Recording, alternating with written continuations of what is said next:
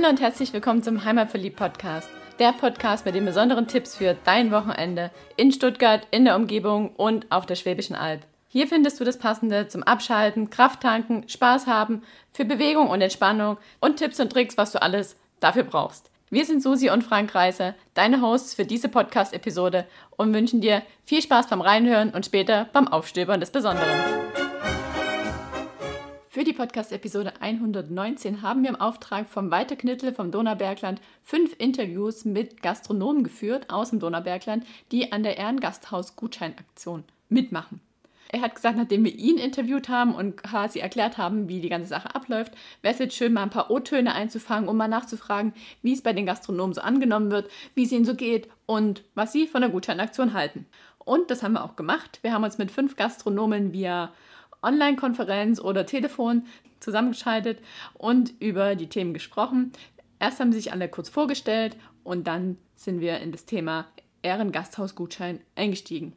Ich kann schon vorweg verraten, das Fazit ist von allen durchweg, dass es eine super Sache ist und dass es gar nicht unbedingt nur des Geldes wegen ist, aber höre selbst, was sie dir und uns zu erzählen haben. Wir waren während der Gespräche manches Mal sogar etwas sprachlos vor Rührung und auch, weil wir den Ernst der Lage wirklich erkannt haben. Der ein oder andere hat uns das sehr bildlich beschrieben. Also nimm dir ruhig ein bisschen Zeit, hör mal rein und dann geh auf jeden Fall auf die einzelnen Webseiten, schau dir die Gasthäuser an und mach bei der Ehrengasthaus-Gutscheinaktion mit und bestell dir deinen Gutschein. Und jetzt starten wir rein mit der Vorstellung der fünf Gastronomen.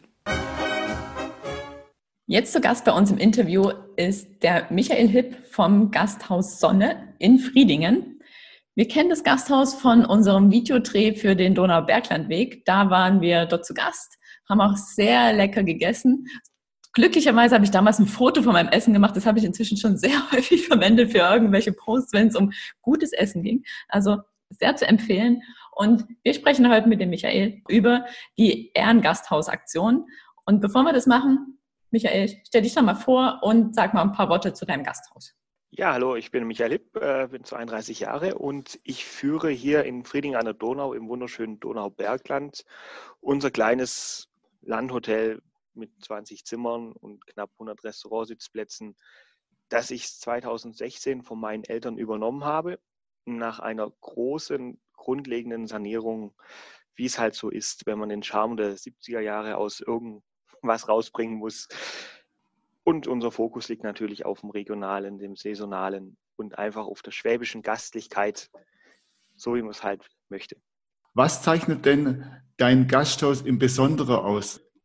Beim Umbau damals da haben wir großen Wert darauf gelegt, dass alles wirklich aus naturnahen Materialien ist. Also Echtholz, Echtstein, Bilder aus der Region, mal als kleines Beispiel, unsere Garderobenhaken in den Zimmern sind Hirschgeweihe oder Rehgeweihe, die von den heimischen Jägern sind. Also wir haben wirklich geguckt, kurze Wege zu allem. Und so ist es auch im Restaurant. Unsere Speisen werden hauptsächlich mit Waren zubereitet, direkt aus der Region, vom Bauern nebenan. Mein Lammfleisch, mein Rindfleisch. Ich habe sogar ein eigenes Rind, das gerade großgezogen wird. Ja, also wir gucken darauf. Ja, dann lass mal zum aktuellen Thema kommen. Was waren so deine ersten Gedanken, als du gehört hast, die Gasthäuser müssen schließen? Also ich war da zweigeteilt. Ich habe das ja schon eine Weile beobachtet. Ähm, auf der einen Seite war ich froh, dass die Entscheidung abgenommen worden ist, dass ich zumachen soll, weil dann hatte ich die Verantwortung mir gegenüber und meinen Mitarbeitern, soll ich jetzt auflassen, halblebig, was bringt's? Da war das zumindest mal vom Tisch. Also haben wir zugemacht, aber es war halt einfach ja, ein Schlag in die Magengrube. Mir war ein paar Tage wirklich schlecht, wenn man dann am Computer sitzt, am Telefon hängt und es kommen nur Absagen, Stornierungen rein. Ich bin da keinem böse, ich verstehe das voll und ganz. Aber es war ein schwerer Schlag, ist ein sehr, sehr schwerer wirtschaftlicher Schlag. Ja, wie man das verdauen kann, das steht noch in den Sternen, sage ich mal. Jetzt wäre gerade Haupturlaubszeit, Ostern. Und ich sitze morgens um acht in einem leeren Restaurant drin mit keinem Frühstück. Das ist äh, gespenstisch. Was waren dann so deine ersten Schritte? Also klar, die ganzen Stornierungen kamen rein. Macht ihr, macht ihr aktuell einen Lieferservice oder sowas in die Richtung? Oder habt ihr gesagt, komplett, werden dann komplett zu? Also wir machen keinen Lieferservice. Ich habe das durchkalkuliert, aufgrund dessen, dass wir halt einfach eine ländliche Region sind, in einem kleinen Ort. Da ist so viel Nachfrage gar nicht da. Wir haben von vorne weg schon mal zwei Pizzalieferservice in Frieding gehabt, die das machen und bekannt sind. Zwei weitere Gastronomen machen das auch. Und wenn ich jetzt noch dazu einsteige, ich habe kein Equipment, gar nichts, das wären solche Investitionskosten, könnte ich nicht reinmachen. Also haben wir uns entschieden, wir machen komplett zu und halten aus und zehren die Rücklagen, die kleinen, die man hat. Okay, also ihr habt zum Glück ein paar Rücklagen trotz des großen Umbaus. Gott sei Dank, ja. Wir, Rücklagen mussten wir ja machen, aufgrund dessen, dass wir die Tilgung bezahlen können und durch die, dass sie jetzt ausgesetzt ist, da ist uns die Bank großzügig von alleine auf uns zugekommen, können wir jetzt davon die nächsten paar Monate, Monate ist vielleicht übertrieben, den nächsten Monat gut überleben. Habt ihr irgendwelche staatlichen Hilfen da jetzt beantragt, so Kurzarbeitergeld oder Soforthilfen, oder sagt ihr, ihr schafft das aus eigener Tasche?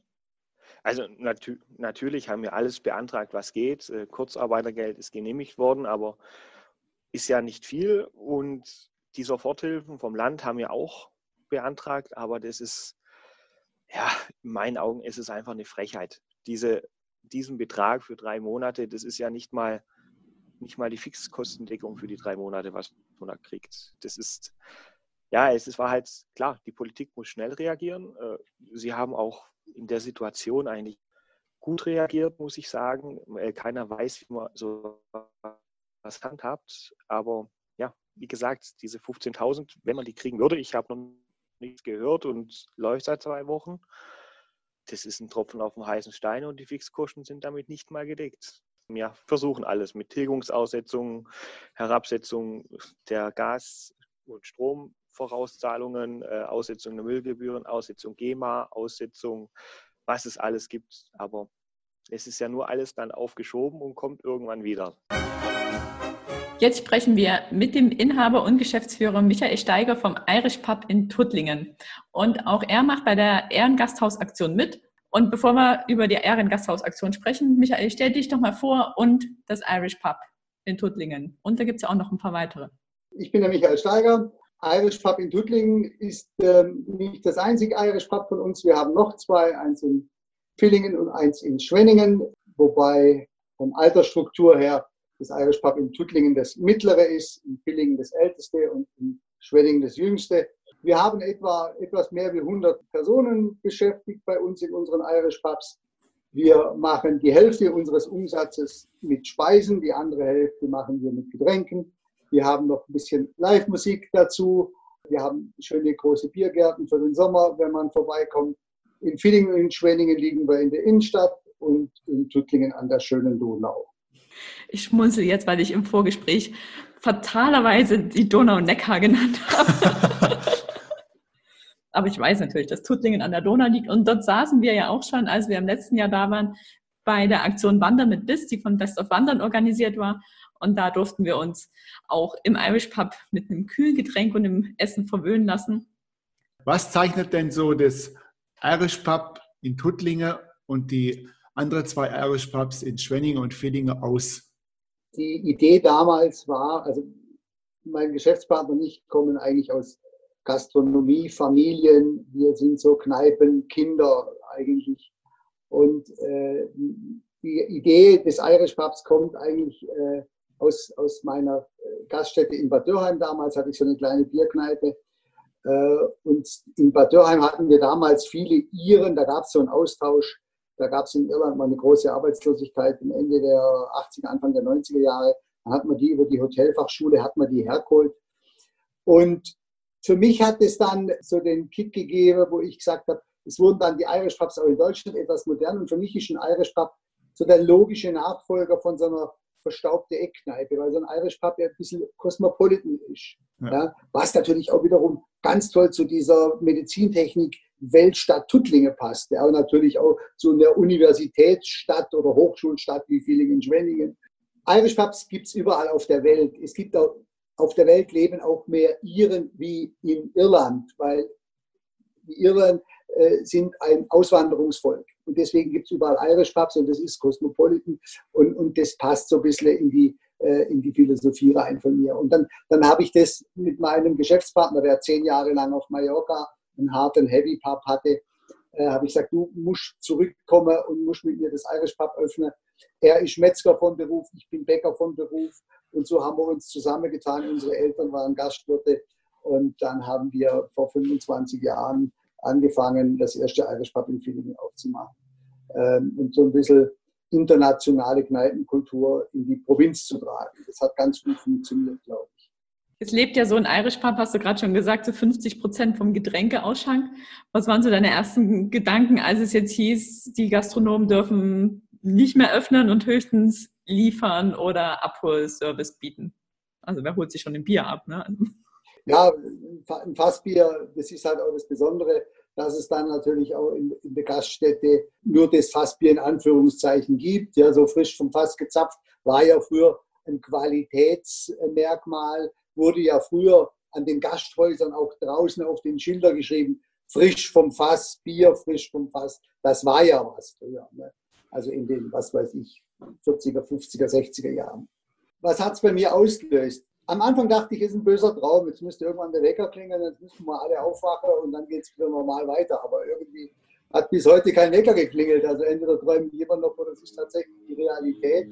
Es ging ja so ein bisschen stückweise. Wir haben ja dann zeitweise haben wir noch äh, den Mittagstisch äh, verkauft. Ja. Äh, da konnten wir natürlich auch Lebensmittel dann noch abverkaufen, wo wir gewusst haben, naja, jetzt müssen wir ein bisschen hantieren, dass wir nicht zu viel auf Lager haben haben wir das über den Mittagstisch noch so, so verkauft. Äh, die ganze Geschichte haben dann schon mal äh, in böser Voraussicht keine großen Dinge mehr nachgekauft. Ja. Aber es ist natürlich so, dass wir, dass wir auch, du willst dich ja auch wehren als Unternehmer, aber in dem Moment kannst du dich ja auch nicht wehren und es ist auch nicht deine Schuld.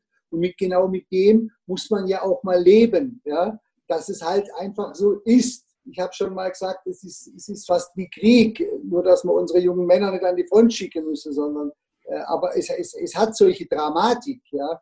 Zum Teil denkt man sich, naja, hat man vielleicht auch mal in Anführungszeichen ein bisschen ruhiger und so weiter und so fort, aber die Hände in den Schoß zu legen, man trägt als Unternehmer natürlich auch die Verantwortung für die Mitarbeiter, man weiß nicht, wie man die über die Runden bringt, da man Kurzarbeit anmeldet und so weiter. Und haben es halt auch versucht, in der Zeit so lange wie möglich aufzuhalten.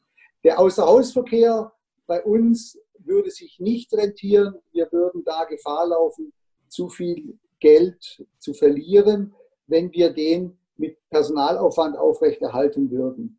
Gastronomiebetriebe, die das aus, also aus Eigenunternehmung aus betreiben können, also wo jetzt zum Beispiel er in der Küche steht oder sie und er oder sie draußen im Verkauf ist und den Telefonservice macht und, und, das, und dort vielleicht auch leben und wohnen. Das funktioniert, aber wir an drei Orten als zwei Geschäftsführer können nicht einen Lieferservice aufrechterhalten. Das funktioniert dann mit Personal nicht. Und da haben wir gesagt, da wollen wir vielleicht gutes Geld im Schlechten nicht hinterher schmeißen und haben rigoros gesagt, wir fahren die Gaststätten zurück, schließen, räumen auf, machen dicht, da gehört es natürlich auch dazu, Kühlschränke abzutauen, Maschinen auszumachen, einfach auch, um, um das alles safe zu bringen. Haben wir jetzt stillgelegt, ganz genau.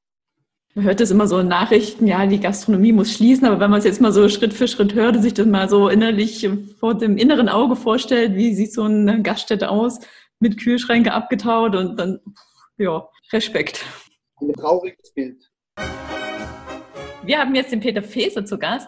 Er ist Geschäftsführer, Inhaber und Koch im Gasthaus zum Adler in Leibertingen. Und wir waren auch schon dort zu Gast bei der Aktion Wandern mit Biss von Best of Wandern letztes Jahr vom Donaubergland eingeladen und haben da sehr köstlich gespeist und uns auch, und auch noch länger hinterher unterhalten. Darum kennen wir uns jetzt schon ein bisschen und wollen auch jetzt mit dem Peter zusammen über die Ehrengasthausaktion sprechen. Und bevor wir das machen, Peter, stell doch mal dich und dein Gasthaus mit allem Drum und Dran vor. Ja gut, wir sind hier in Leibertingen, äh, oberhalb vom Donautal, aber im Naturpark Obere Donau und führe das Gasthaus jetzt schon mittlerweile seit 22 Jahren. Und ja, meine Frau und ich, also klein anfangen, mehr oder weniger zu zweit plus Aushilfe, äh, machen natürlich ihre sehr regionale Küche, bietet sich an. Wir haben sehr, sehr tolle äh, Lieferanten um uns herum, alles sehr ländlich, sehr schöne Strukturen, die natürlich auch mit den Jahren ein bisschen gewachsen sind führe das Gasthaus in der Größe 35 Sitzplätze, was die Stube hat. Dann haben wir ein Café, äh, was meine Frau als Café und ich als Restaurant führe. Den Raum müssen wir leider teilen mit 60 Sitzplätzen. Haben wir einen Gewölbekeller und eine schöne Gartenterrasse draußen, wo man natürlich gerade jetzt bei dem schönen Wetter wurden könnte, wenn man durfte, sollte, nennen wir es, wie man es wollen.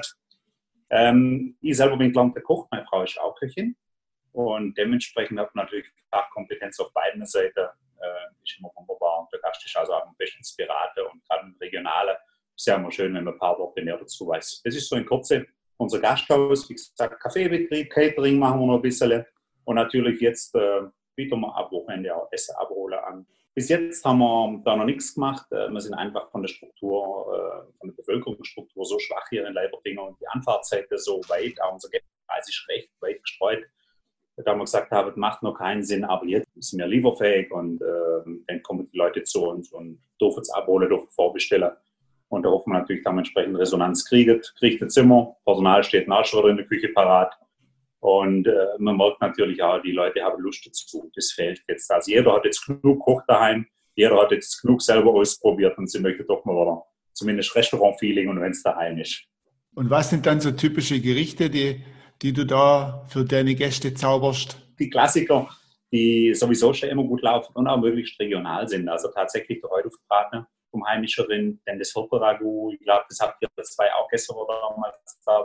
Natürlich ein Salat braucht es, jetzt eine Bärlauchcremesuppe, Spargelcremesuppe ist noch mit dabei, vegetarische Maultasche vom Rheinfelder Schafsfrischkäse, dass die auch ein bisschen was verkaufen und zum Dessert natürlich auch Schafsjoghurtmus, denn so dass man auch die, die Gänse beieinander hat. Also man hat da schon das heimische Spektrum auf der Karte. Wie viele Mitarbeiter habt ihr im Normalbetrieb oder beziehungsweise wie viele Feste und wie viele so Aushilfen? Also wir sind im Moment mit äh, sechs Festangestellten, wobei da in der Gleitzone, aber das ist eine Detailabrechnerei, aber sechs Festangestellte und ansonsten auch jede Menge Aushilfen. Wir gründet mit, mit sehr, sehr vielen jungen Leuten hier äh, aus der Region, sowohl im Service wie auch in der Küche. In der Küche ist ganz nett, da begleite ich noch das ähm, Schulausbildungssystem von der Liebbrauerschule. Die bildet also Köche aus in der Schule, sowohl in Theorie wie in Praxis und die suchen Patebetriebe. Und da bin ich dann Pate von Moment sieben Schülern. Ja. Was habt ihr jetzt mit den ganzen Mitarbeitern gemacht? Also klar, wenn jetzt wieder Lieferbetrieb ist oder ja. Abholbetrieb, dann kommen sie sicherlich ein paar, aber wie geht ihr sonst mit dem Thema um? Ja, Speziell die, die Fechter sind natürlich auf Kurzarbeit angemeldet, auf 100% Kurzarbeit, zumal dass es ja halt absehbar ist, was passiert. Der Auszubildende kommt jetzt dann übers Wochenende und hilft mit. Und ähm, eine Aushilfe, die ihnen noch in der Küche mithilft. Und ansonsten es mit der, mit der Familie, dass man wirklich sagt, okay, dann müssen halt wieder die Kinder, die Große sind 17, müssen mit ins Boot. Und, und dann wird es funktionieren. Man müsste ja selber erstmal die, die neue Lieferart kennenlernen. Ist ja für uns auch eine totale Umstellung. Gerade wenn man jetzt auch die Vorbestellungen hat, wie arbeitet man das ab, wer kommt da wann und, und wie stellt man das bereit. Und ja, ist alles noch ein bisschen, noch ein bisschen wackelig. Mal gucken, wie das wird. Also bleibt spannend. Was waren so eure ersten Gedanken, als ihr gehört habt, erst wir können abends nicht mehr lange aufhaben und dann wir müssen ganz schließen? Ja gut, ähm, das ganz schließen ist natürlich ein Thema, wo man gesagt hat, wie gut zu ist einfach, zu ist wie zu. Aber wie soll das wieder aufgehen? Wie lange soll das dauern? Das ist so, dass man es macht, das war auch gut zu begründen, dass man Zug gemacht hat.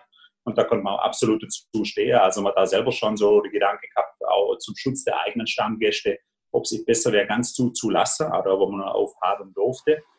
Ähm, und dann, wo es dann so kam, hat man gesagt, ja, ist absolut sinnvoll, man mag ja selber niemand ansteckt und man mag heute, dass die leichtsinnige, leichtfertig mit dem Leben anderer umgeht. Zumal das in der Anfangsphase von Corona ja auch noch ganz unklar war, wie gefährlich das überhaupt wird. Als dann so weit gekommen ist, dass man geschlossen hat, da waren ja bestimmt auch noch viele Lebensmittel auf Vorrat da, die dann verbraucht hätten sollen während der nächsten Zeit. Was habt ihr mit denen gemacht? Wir haben immer im Anschluss an Aschermittwoch und mehr Fischwoche zehn Tage und im Anschluss an die Fischwoche machen wir immer zehn Tage zu. Und jetzt hat uns das quasi ganz genau da erwischt, wo wir loslegen wollten. Und dementsprechend äh, war der Kühlraum leer. Der Betrieb war im Urlaubsmodus. Also das war eine glückliche Fügung, wo man gesagt hat, man mag sich nicht vorstellen, wenn man gerade so in der volle, im vollen Lauf, in der vollen Produktion wieder gewesen wäre. Und dann kommt ein Tag später der Befehl zur Schließung. das hätte uns richtig hart drauf. Und so war es äh, ein bisschen was an, an haltbare Gemüse war noch im Kühlraum, also ob das jetzt Kraut ist oder ein paar Karotten und ein Sack Zwiebeln. Uns hat es also wirklich von dem her überhaupt nicht verwischt, da haben wir richtig Glück gehabt. Ja. Jetzt haben wir die Katja Schill im Interview. Sie ist Inhaberin, Ehefrau und Mitgeschäftsführerin im Berghaus Knopfmacher. Da waren wir ja auch schon das ein oder andere Mal, haben wir auch schon im Podcast drüber berichtet. Und ich glaube, das letzte Mal, als wir auf dem Donauberglandweg im letzten Jahr unterwegs waren und den Imagefilm mit dem Weiter, für den Weiterknitte gedreht haben. Und da haben wir so richtig leckere Donauwelle gegessen. Ich weiß noch, es war heiß, wir saßen in der Sonne, die Schokolade floss förmlich auf diesem Kuchen und das Filmteam war einfach nicht bereit und wir saßen da und hatten Hunger. Ja, das ist meine letzte Erinnerung ans Berghausknopfmacher. Jetzt sieht es ein bisschen anders aus und darüber wollen wir jetzt mit der Katja sprechen. Doch bevor wir über die Ehrengasthausaktion sprechen und wie es euch gerade so geht, stellt dich doch mal vor und euer Gasthaus. Hallo, ich bin die Katja Schill. Ich lebe jetzt auch schon seit fast 20 Jahren hier auf dem Knopfmacherfelsen. Ich bin verheiratet mit dem Tobias Schill. Er hat das Haus von seinem Vater übernommen, der wiederum das von seinem auch Vater übernommen hat, der dieses Haus hier gebaut hat vor 60 Jahren. Wir sind hier ähm, ein Ausflugslokal mehr oder weniger mit traumhaft schöner Lage, gut bürgerlicher Küche und einem super netten Team. Und was zeichnet denn euer Gasthaus insbesondere noch aus, außer jetzt die schöne Lage und das freundliche Team? Ähm, wir kochen gut bürgerliche Küche, also wirklich einfache Küche, so wie man es zu Hause selber kocht. Und ähm, ja, das finde ich eigentlich schon sehr wesentlich. Wir haben auch nicht nur ähm, Küche, wir haben auch super leckere Kuchen, wir haben auch super Eisbecher, also einfach so, was der Mensch so den Tag über alles braucht, kriegt er bei uns mit Sicherheit. Bei euch kann man ja auch übernachten, ne? Ja, genau. Wir haben auch ähm, fremde Zimmer. Wir hatten schon immer fremde Zimmer und seit letztem Jahr haben wir da nochmal ganz groß dazu gepackt. Das heißt, ihr habt letztes Jahr umgebaut? Angebaut. Wir angebaut. haben in Millionenhöhe investiert, haben einen wunderschönen neuen Bau hingestellt und haben jetzt elf niegelnagelneue Zimmer, haben einen kleinen Wellnessbereich mit ein bisschen einem Relax-Pool und einer Sauna.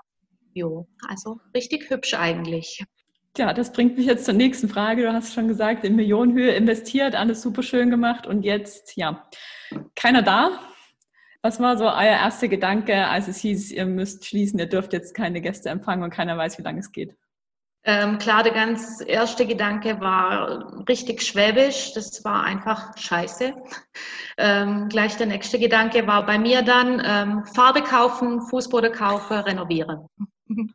Wir haben äh, unsere alte fremde Zimmer dann auf gut Deutsch innerhalb von kürzester Zeit auf den Kopf gestellt und haben gesagt, okay, dann nutzen wir die Gelegenheit und machen das. Aber klar, ähm, die Abende, die Mittage und sonstiges haben wir natürlich auch im Internet gesurft, haben mit der Bank telefoniert, haben unsere Finanzen überprüft, einfach ja, uns sehr, sehr viele Gedanken gemacht, wie das weitergehen soll. Du hast jetzt schon gesagt, das klingt so, als wärt ihr fertig schon mit der ganzen Renovierung. So lange ist er noch gar nicht zu. Ähm, ja, wir sind fast fertig. Also wir haben sieben Zimmer jetzt ähm, die Fußböden rausgerissen, neue Fußböden reingemacht. Wir haben alle Wände gestrichen. Wir haben die Türe rausgerissen. Es sind schon drei oder vier Türrahmen drin.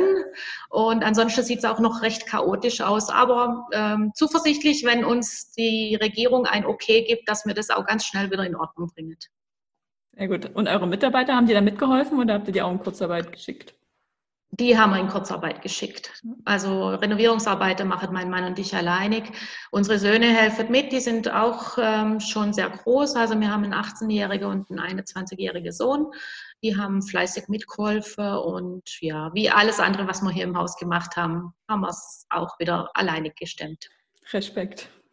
Gut, dass wir die Zeit dann gleich auch für das nutzen konnten. Das sind jetzt alle Zimmer sozusagen dann auf, wenn alles fertig ist, auf, auf neuestem Stand. Ja, also die alte sind immer noch, ähm, ich nenne es liebevoll Retro-Style, weil die Bäder, das konnten wir uns jetzt nicht leisten und wollten wir uns auch nicht leisten. Aber ich sag so, ähm, wir sind jetzt so dermaßen auf dem Laufenden, dass sich jeder bei uns wohlfühlen kann. Und ich höre da jetzt auch so ein bisschen raus, dass ihr jetzt keinen Lieferservice oder einen Abholservice habt. Lohnt sich bestimmt da oben auch nicht, oder? Nee, würde ich sagen, dass unsere Lage da absolut ungeeignet dafür ist. Und wir haben ja auch drei Kollegen im Ort, die das machen. Und ja, ich finde einfach, dann, dann springt für die drei mehr raus und die paar Leute, wo bei uns vorbeikämen, das war uns der Aufwand, es zu versuchen, nicht wert, müssen wir ganz klar sagen. Mhm. Und wir haben uns dann auch eher ins Renovieren gestürzt. Wir haben jetzt den Dieter Marquardt zu Gast. Er gehört zum Gasthaus und Weinhandlung Rose Rußberg in Riedheim-Weilheim. Und also wir haben ja schon einige Leute interviewt aus Gasthäusern und die kannten wir auch alle persönlich. Aber in der Rose, muss ich gestehen, war ich noch nie. Der Frank hat gesagt, er ist schon ein paar Mal dran vorbeigefahren. Aber das steht auf jeden Fall noch auf unserer Liste. Darum ist es gut, dass wir jetzt einen Dieter interviewen, damit er uns schon ein bisschen den Mund wässrig machen kann. Was uns dann erwartet, wenn wir es endlich mal in die Rose schaffen. Und darum, Dieter, Stell dich doch mal vor und was macht dein Gasthaus so besonders, dass wir unbedingt mal vorbeikommen sollten und unsere Podcast-Hörer auch? Also ich bin Dieter Malbart. Ich betreibe schon seit über 30 Jahren das Gasthaus Rose auf dem Rußberg. Das, der Rußberg ist auf der ersten Hochfläche der Schwäbischen Alb und deshalb sind wir auch mittendrin im Donaubergland. Wir sind eine Ausflugsgaststätte. Wir haben eine schwäbische Küche, bereiten alles frisch zu. Unsere Hauptrenner sind zum Beispiel einen schönen Zwiebelrostbraten, schön medium gebraten mit hausgemachten Spätzle. Da fahren die Leute gern drauf ab. Wir haben aber auch saisonal, äh, normalerweise, wenn wir aufhaben durften, hätten wir jetzt Spargelzeit. Im Sommer machen wir Steaks und Salat. Im August haben wir Wild aus heimischem Wald. Im September haben wir unsere Schlachtplatte, so Zeit bekannt ist, wo wir im September, Oktober immer haben, Ende September mit Schlachtplattenbuffet. Wir machen im Januar immer von meinem Neffen aufgezogene Lämmer, so Kamerunschafe, machen wir schöne Lammgerichte und so wechseln wir immer zu der Standardkarte immer einiges ab. Ich hoffe, ich habe Ihnen schon ein bisschen Wasser in den Mund gezogen. Ja, ich wollte gerade schon sagen, ist gut, ist gut, wir kommen auf jeden Fall. ja, und äh, wir sind, äh, wie gesagt, Gasthaus. Wir haben eine, einen kleinen Familienbetrieb. Meine Tochter arbeitet mit in der Küche, ist gelernte Köchin. Wir sind zwei Mitarbeiter, Festangestellte und so acht äh, Aushilfen und somit meisten wir die ganze Geschichte. Was waren deine ersten Gedanken und Schritte, als feststand, dass man die Gasthäuser alles schließen muss jetzt wegen der Corona-Krise? Der erste Gedanke war ganz, ganz furchtbar, wo wir zumachen, mussten wir alles ja aufräumen und putzen. Das war für mich wie eine Geschäftsaufgabe. Mir ist quasi der äh, Boden unter den Füßen weggezogen worden. Ich habe also gut zwei Tage gebraucht, um mich wieder ein bisschen tasten, weil das ist ganz schlimm, wenn man ihnen von jetzt auf nachher ihre Existenz wegnimmt. Ja, und vor allen Dingen dann auch so ungewiss, dass man gar nicht weiß, wann darf man jetzt wieder aufmachen. Das ist das Schlimme daran, dass man nicht weiß, wann und wie es wieder weitergeht. Und äh, die Kosten laufen einfach einem weiter und äh, dann steht man schon äh, mit dem Rücken an der Wand. Aber wir, wir sind noch da. Was waren dann so deine ersten Schritte, als alles sauber war? Was waren dann die, die nächsten Gedanken? Ja gut, äh, wo wir dann äh, aufgeräumt hatten, also dann ging es los, wie oder was müssen wir machen, was können wir machen, mit Kurzarbeit anmelden, äh, Festangestellte haben wir getan, haben bis heute noch nicht gekriegt. Dann haben wir sehr große Unterstützung vom äh, DEHOGA, die uns äh, die Schritte, was er tun kann und wo man was machen kann, erklärt haben. Dann haben die Soforthilfe beantragt. Man muss sich sagen, war sehr zügig vonstatten gegangen. Das war dann sehr toll. Und ein Abhol- und Lieferservice, habt ihr sowas auch? Nein, da wir ja abseits auf dem Berg oben sind, wenn Sie bei mir ein Essen holen, bis Sie zu Hause sind, ist es nicht mehr richtig warm. Eine Pizza können Sie im Ofen ja nochmal schnell aufwärmen, aber ein Rostbraten nochmal aufwärmen, der schmeckt dann nicht. Und dann hätten wir unzufriedene Gäste. Und muss ehrlich auch gestehen, in der ganzen Zeit waren bis jetzt drei Personen, die angefragt haben, ob wir sowas machen. Das heißt, ihr habt jetzt zu und konzentriert euch auf die Erhaltung und auf die, die Gutscheinaktion? Ja, wir haben geschlossen. Wir machen die Gutscheinaktion. Äh, da ich noch im Verband in der Kreisstelle als Vorsitzender tätig bin, äh, habe ich ab und zu äh, Kollegen, denen ich mit Rat ein bisschen zur Seite stehe. Dann haben wir den Weinhandel, der läuft auch ein klein wenig. Es äh, sind eben Stammgäste, die da dann anrufen, können wir ein bisschen Wein haben. Und dann wird halt einfach ums Haus rum die Arbeiten getan, wo man sonst an den Ruhetagen macht. Ich muss im Moment sich so 90 Prozent des Hauses mit Holz heizen und du den Holzvorrat gerade auffüllen und solche Tätigkeiten. Aber ich hoffe, dass ich bald wieder öffnen kann und die Gäste bewirten, die uns so äh, großartig unterstützen, dass wir da wieder einen Dank zurückgeben können. Du hast schon gehört, die Qualität der Interviews ist vom Ton her verschieden. Die einen hatten ein Mikrofon, die anderen hatten keins und die nächsten haben wieder einfach nur per Telefon mit uns gesprochen. Aber ich denke, man hat guten Eindruck bekommen, wer die Gastronomen sind und was es in ihren Gasthäusern Tolles gibt. Und jetzt starten wir rein in das Thema Ehrengasthaus Gutschein und die fünf erzählen uns, was so ihre ersten Gedanken waren, als der Walter mit der Idee um die Ecke kam und wie ihr Fazit heute ist und welche Erfahrungen sie mit dem Gutschein gemacht haben. Wo der Walter mich zum ersten Mal darauf angesprochen hat, war ich ein bisschen skeptisch. Klar, Gutschein verkaufen ist gut, aber bringt es was? Läuft da was? Äh, wie sieht es danach aus? Jetzt muss ich mittlerweile sagen, Gott sei Dank bin ich von Anfang an mit dabei. Der Zweifel war auch nur kurz fünf Minuten, weil wer der Walter kennt, der kann einen gut überzeugen. ähm, ja, also ich muss sagen, es wird wahnsinnig gut aufgenommen und die kurzen Gespräche am Telefon oder die E-Mails, äh, die man dadurch kriegt, die aufmunternden Worte von Stammgästen oder von Gästen, die man gar nicht auf dem Schirm hatte oder eigentlich selten da waren und einfach Solidarität zeigen wollen und Vertrauen in uns haben, dass wir das packen und danach weitermachen. Das ist also ja, überwältigend. So eine Resonanz hätte ich nie erwartet. Ähm, das Ehrengast ist dann bei uns, wenn man wieder da sein darf als Ehrengast, dann kriegt jeder natürlich die übliche herzliche Begrüßung, wo er sowieso kriegt bei uns.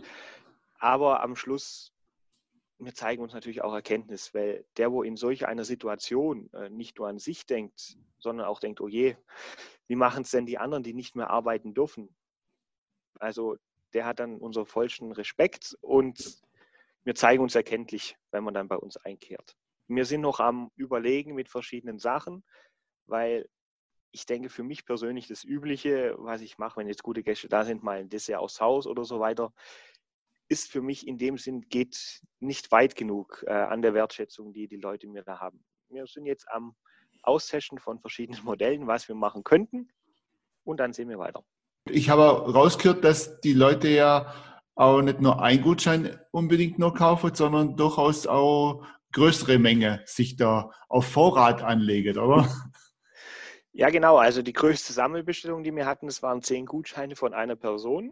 Sei es jetzt, ob das dann für eine Familienfeier genutzt wird oder als Ostergeschenke, das wird man dann sehen. Aber definitiv ist nicht nur derjenige, der dann die Gutscheine bestellt hat, den Ehrenkast, sondern derjenige, der kommt und den Gutschein einlöst. Also da muss man keine Angst haben, wenn man ein Geschenk kriegt. Kann man den eigentlich auch auf Übernachtung einlösen? Natürlich. Wir haben den zur freien Verfügung ausgeschrieben. Man kann den bei der Übernachtung anteilig einrechnen oder was auch immer. Also er ist vollkommen frei bei uns einzulösen. Ich war etwas skeptisch, so Bedenkenträger ein bisschen. Ich hätte nie gedacht, niemals im Leben, dass das so ein Kracher wird, wie das, wie das jetzt ist. Und das, mit dem Kracher meine ich nicht, dass jetzt bei mir unendlich viele Gutscheine ist, sondern dass es so unendlich viele Kreise zieht. Jetzt macht Landkreis Schwarzwald-Barsche mit Landkreis Rottweil. Ich habe äh, von einem aus Raststadt, von einem Geschäftskollege, der, der das so ein bisschen kopiert hat. Äh, äh, und das, das, macht auch keinem weh, wenn man das kopiert. Ähm, ich wurde von dem Präsident der DEHOGA Baden-Württemberg angerufen, der wiederum vom Guido Wolf die Information hatte. Also das hat wirklich riesige Kreise gezogen und es, es ist, diese Idee war klasse die Wortfindung war toll, die Umsetzung, wie der Walter Bittel das macht, hätte ich nie erwartet.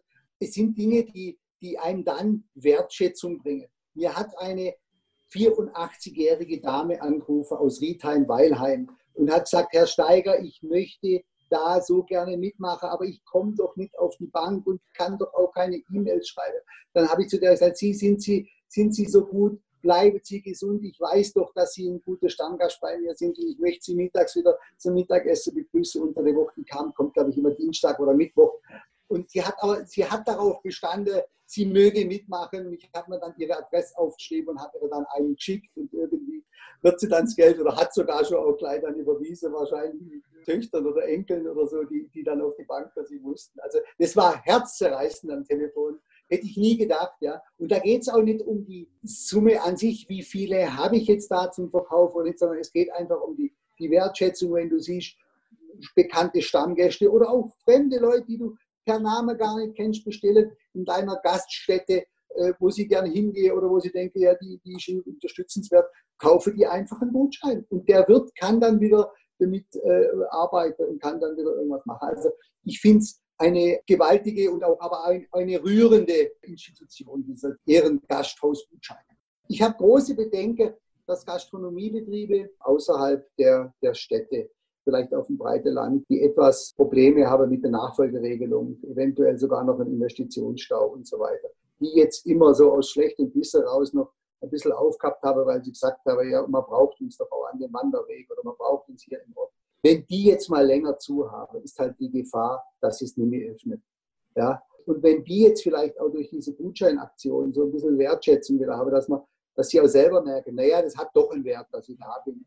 Da sind Leute da, die, die finden es gut und die brauchen wir auch. Und dann, dann hat es auch sein Ziel und seinen Zweck erreicht, ja, auch für Donaubergland und Waldbergmittel. Ja, das, das muss man einfach auch sagen. Weil ich habe tatsächlich die Angst, weil wir haben so ein Gastronomiesterbe, gerade auf dem breiten Land. Und da sind viele wirklich, da brauchst du Stundenlohn gar nicht ausrechnen, was die arbeiten. Und da ist Wertschätzung, ja, ist vielleicht wie, wie im Theater der Applaus, ja. Für uns war natürlich das Thema Ehre Gasthausgutschein, haben gesagt, ah ja, das ist schön, da ist man auf jeden Fall dabei. Ob sich da viel bewegt oder nicht, das wird sich weisen, aber es ist auf jeden Fall kein Fehler, äh, wenn man auch präsent bleibt, auch medial präsent bleibt und, und auch irgendwo ein bisschen Gästekontakt. Also man war auf jeden Fall gleich mit dabei. Da es also keine Überredungskünste braucht, sondern sowieso.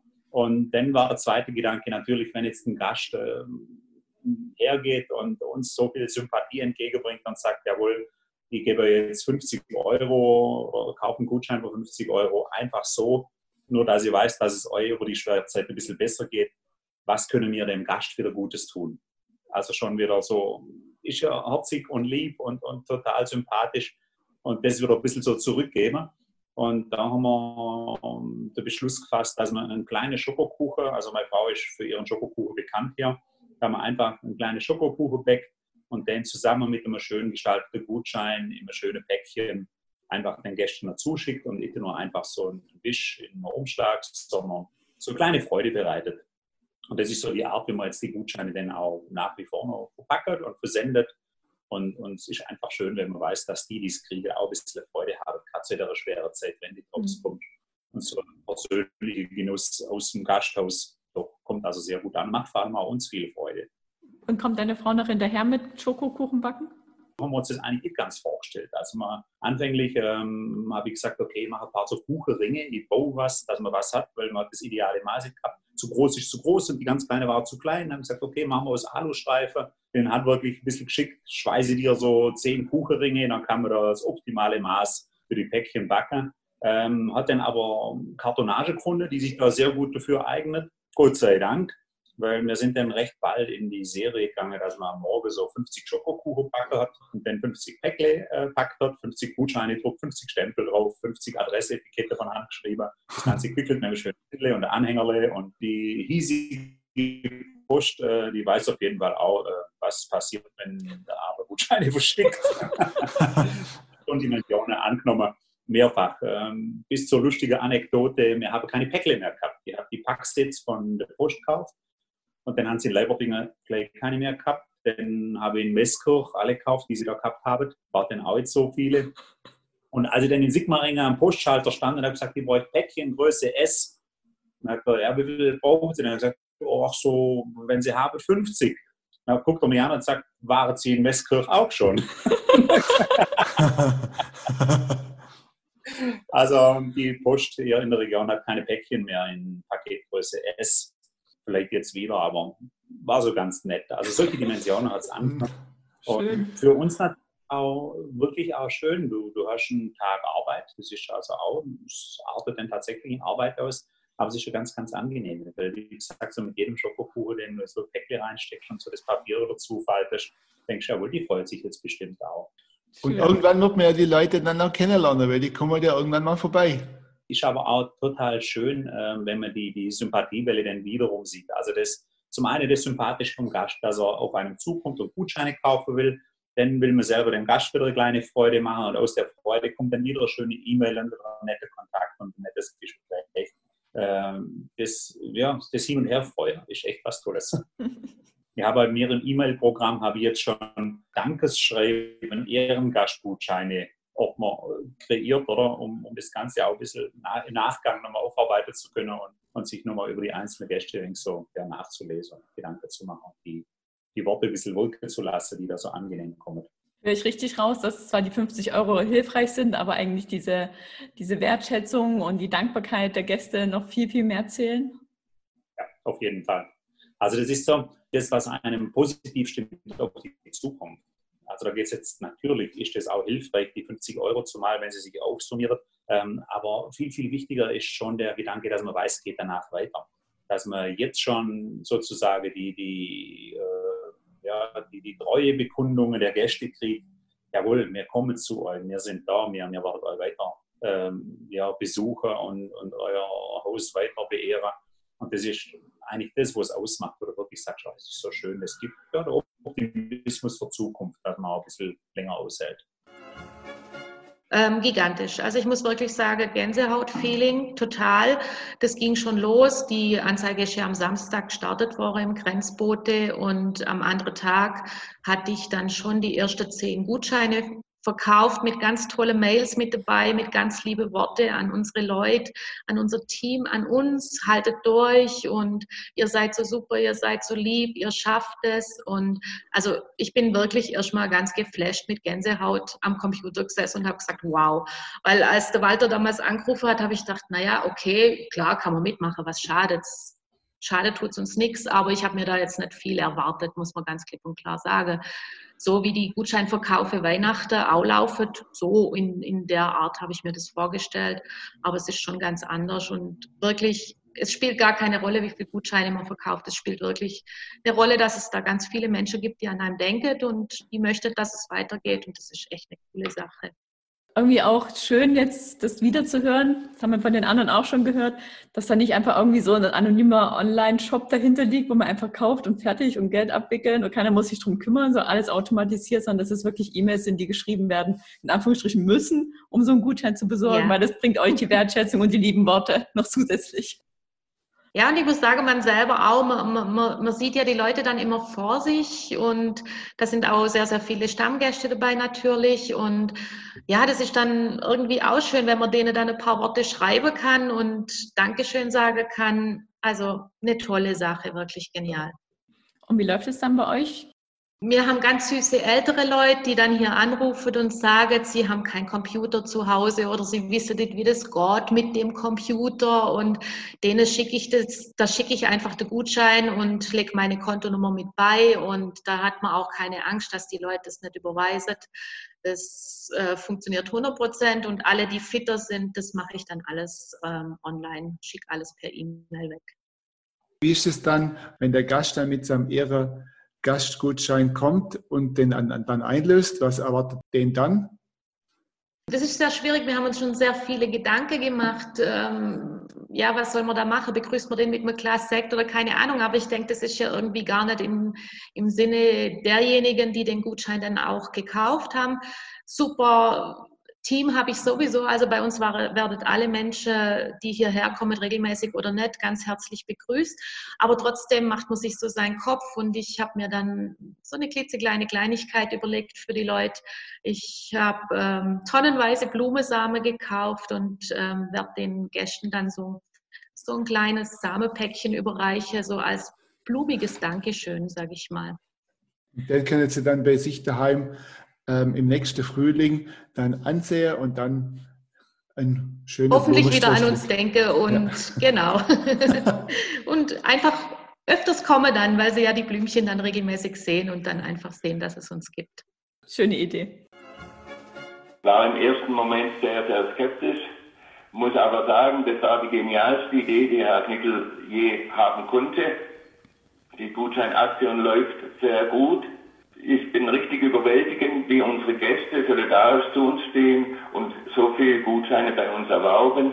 Und das hilft uns, die Soforthilfe und die Gutscheine unsere laufenden Kosten im Moment zu decken. Und ich bin richtig froh und sehr, sehr dankbar an alle, die uns unterstützen.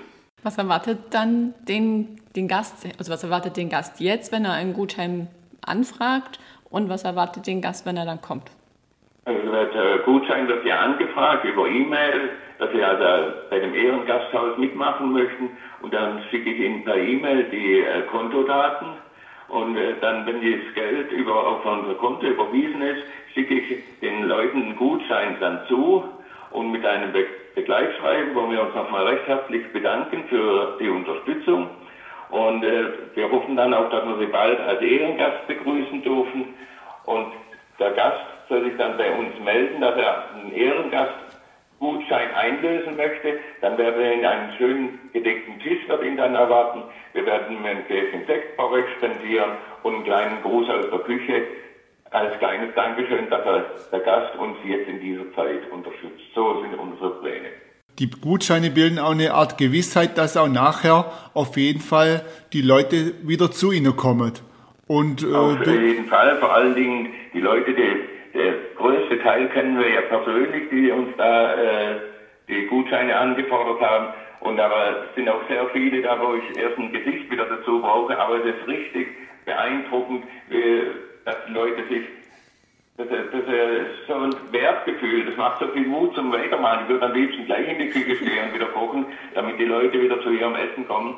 Und es ist also, macht also richtig Mut und stärkt einem auch und auch das äh, Miteinander und dass die, die Gäste einen so schätzen, das ist ein sehr großes Wertgefühl. Also kann man gar nicht richtig beschreiben. Nach der Vorstellung und nach dem Thema, wie geht es Ihnen mit dem Gutschein, wollten wir auch noch über was Positiveres sprechen als über den Shutdown und darüber, dass gerade nicht wirklich viel läuft, außer der Gutscheinaktion in den Gasthäusern. Und haben allen Gastronomen die Frage gestellt, ob sie der Situation aktuell auch noch was Gutes abgewinnen können.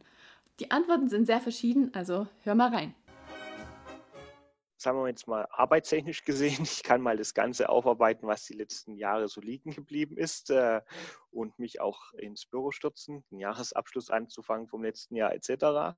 Privat sage ich mal so, jedem tut einfach mal eine Pause gut. Punkt. Und ich genieße es jetzt, ich habe es angenommen. Wir haben unser Wirtshaus so weit runtergefahren, dass nichts passiert. Außer die tägliche Runde mit E-Mails und gucken, dass jetzt nirgends eine Wasserleitung gebrochen ist, muss ich hier nichts tun. Ja, es ist Gott sei Dank gutes Wetter. Ich wohne direkt am Waldrand, also kann man so ab und zu mal die Füße vertreten und den Kopf freikriegen. Was ich auch schon in meinem Inneren spüre, gesundheitlich ist es natürlich sehr, sehr schön, mal Stufe kürzer zu treten. Also wenn ich wirklich jetzt was Positives haben würde, würde ich sagen, die Menschen rücken etwas mehr zusammen. Man kriegt auch wieder nicht nur ein Arbeitsverhältnis zu seinen Mitarbeitern, sondern auch ein persönliches, die wirklich auch schon in die verschiedenen WhatsApp-Gruppen geschrieben habe, wenn Sie was helfen können, kommen Sie gern vorbei äh, und so weiter. Und die, die, Mitarbeiter, die tun wir wirklich auch am meisten leid im Servicebereich, fehlt natürlich aus Trinkgeld und das Kurzarbeitergeld ist jetzt auch nicht gerade das meiste. Ne? Ich wollte niemand entlassen, obwohl ich auch weiß, dass sie vielleicht arbeitslose Geld ein wenig mehr kriegt, hätte die Kurzarbeitergeld, aber so hätten sie immer einen sicheren Arbeitsplatz und wäre wieder eingestellt, wenn es wieder wenn es wieder losgeht. Ja. Und ich habe ganz tolle Mitarbeiter und da will ich keinen davon verlieren und möchte auch keinem das Gefühl geben, dass er jetzt ohne Arbeit dastehen wird, weil das wäre ja noch schlimmer, wenn er wüsste ja gar nicht, wenn es auch wieder losgeht, dann kriege ich dann wieder einen Arbeitsplatz. Das ist auch so eine Sache. Es ist eine, auch eine Wertschätzung. Was bleibt dann? Ich habe heute mal einen, einen Post gelesen auf Twitter. Es, es gehen vielleicht unter, Umsätze und Geld kaputt und vielleicht auch Unternehmer, aber es sterben auch Menschen und das darf man nicht vergessen, weil alles andere ist Material und wieder beschaffbar. Im Prinzip geht es um den Mensch und da ist natürlich auch wieder das, dass es darauf reduziert. Ja, also gut, bei mir, dem, speziell bei mir, dem 540 Jahre alte Haus und da ich nochmal auch der Handwerker bin, der Hausmeister hier im Haus, Projekte ohne Ende. Also nach Ostern werde ich erstmal die Haustür rausschrauben, die dringend nach Farbe schreit und, und werden mich um die Haustüre kümmern. Die Kühlaggregate wollen wir wieder ausblasen werden. Hinterm Haus habe ich vorher gesehen, dass da noch das Laub vom Herbst drin steckt.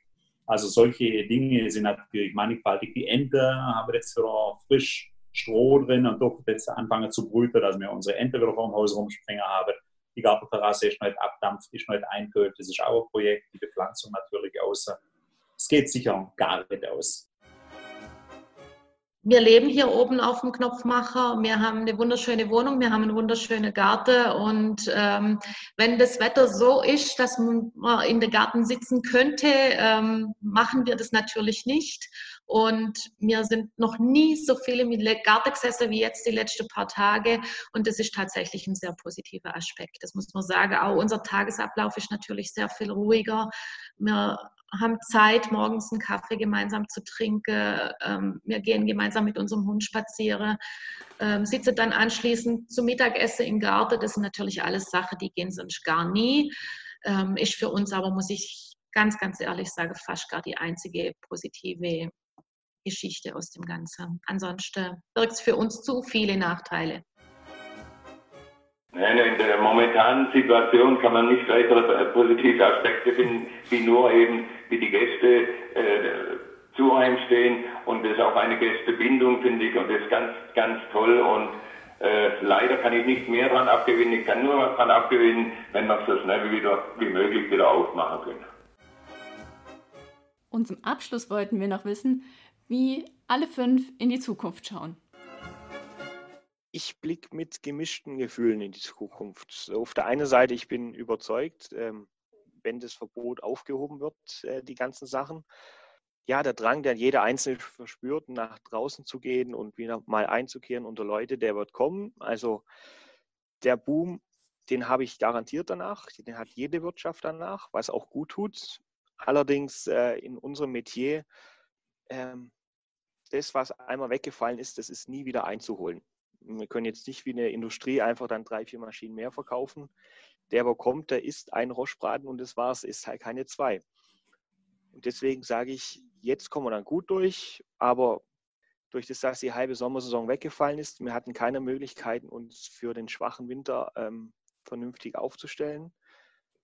Das heißt, das, was jetzt rauskommt, das werden wir in den nächsten vier, fünf Jahren büßen müssen, alle Gastronomen auf dem ländlichen Raum. Und deswegen deswegen halt gemischte Gefühle. Jetzt im Moment ist gut, keine Tilgung, gar nichts, alles, aber wenn das halt wieder einsetzt in einem Jahr, dann schauen wir mal weiter. Dann werden die Karten neu gemischt.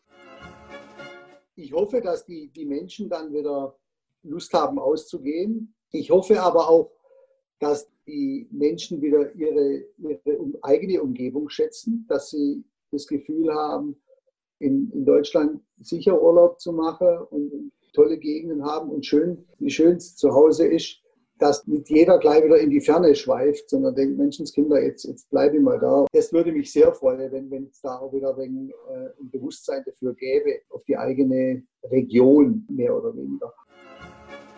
Die nähere Zukunft, die lasse ich auf mich zukommen, da haben wir keinen Einfluss drauf. Also was da passiert und wie es passiert, wir harren der Dinge, die da kommen. Mehr bleibt uns da übrig. Ich denke, das geht ganz, ganz viele so, aber eigentlich geht es allen so, äh, dass jeder einfach nur lauert, was wird wohl passieren und wie, wie sind die Pläne zukünftig. Und dementsprechend, so sitzen wir auch da und warten es ab. Wobei mit unserem Personal natürlich äh, allzeit schlagbereit. Also wenn es denn losgeht, sind wir auch sofort. Geht ja bei Fuß und los geht's.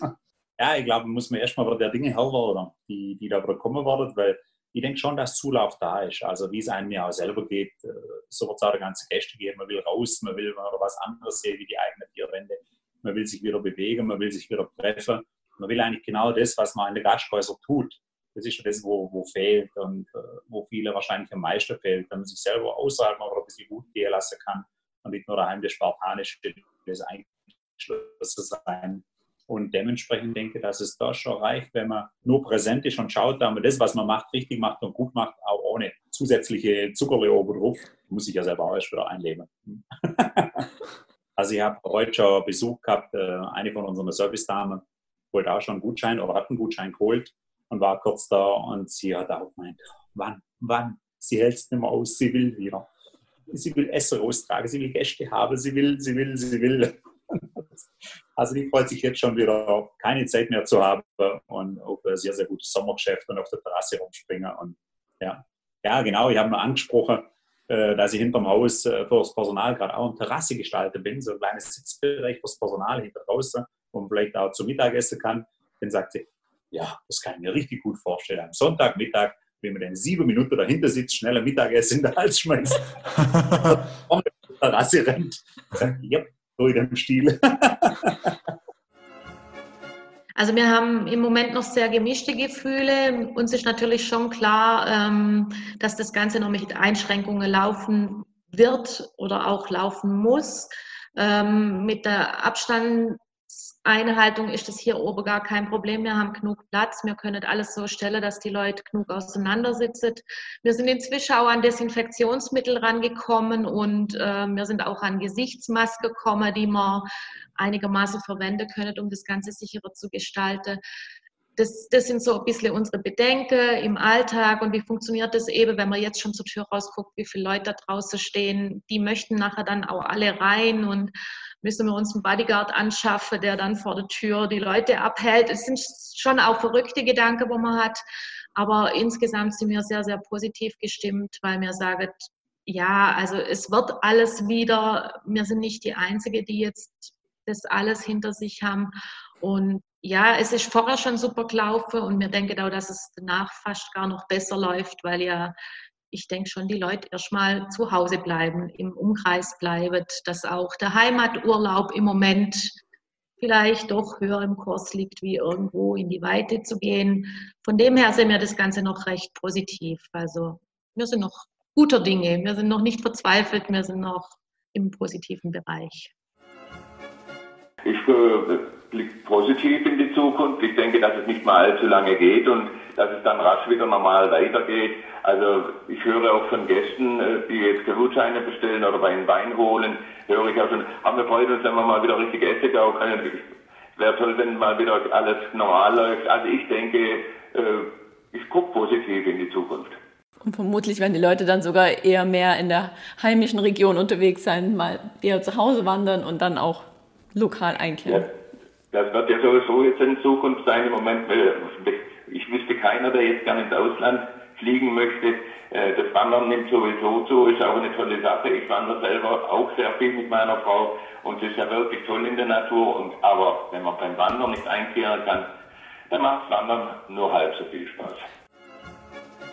Wir hoffen, dieser Zusammenschnitt aus den fünf Interviews hat dir gefallen. Du konntest daraus den ein oder anderen Gedanken mitnehmen, setzt ihn für dich um, gehst mit einer neuen Wertschätzung auf die Gastronomen in deiner Region zu. Holst dir so einen Gutschein, egal ob jetzt über das Donaubergland oder über all die anderen Organisationen, die inzwischen mitmachen und kehrst dann voller Vorfreude ein, wenn wir endlich wieder nach draußen gehen dürfen. Denn, wie sagte der Dieter Marquardt so schön, Wandern ohne Einkehren ist doch einfach nur halb so schön. Also in diesem Sinne, lass es dir gut gehen und tschüss. Ciao. Und bleibt gesund. Ciao. Vielen, vielen Dank.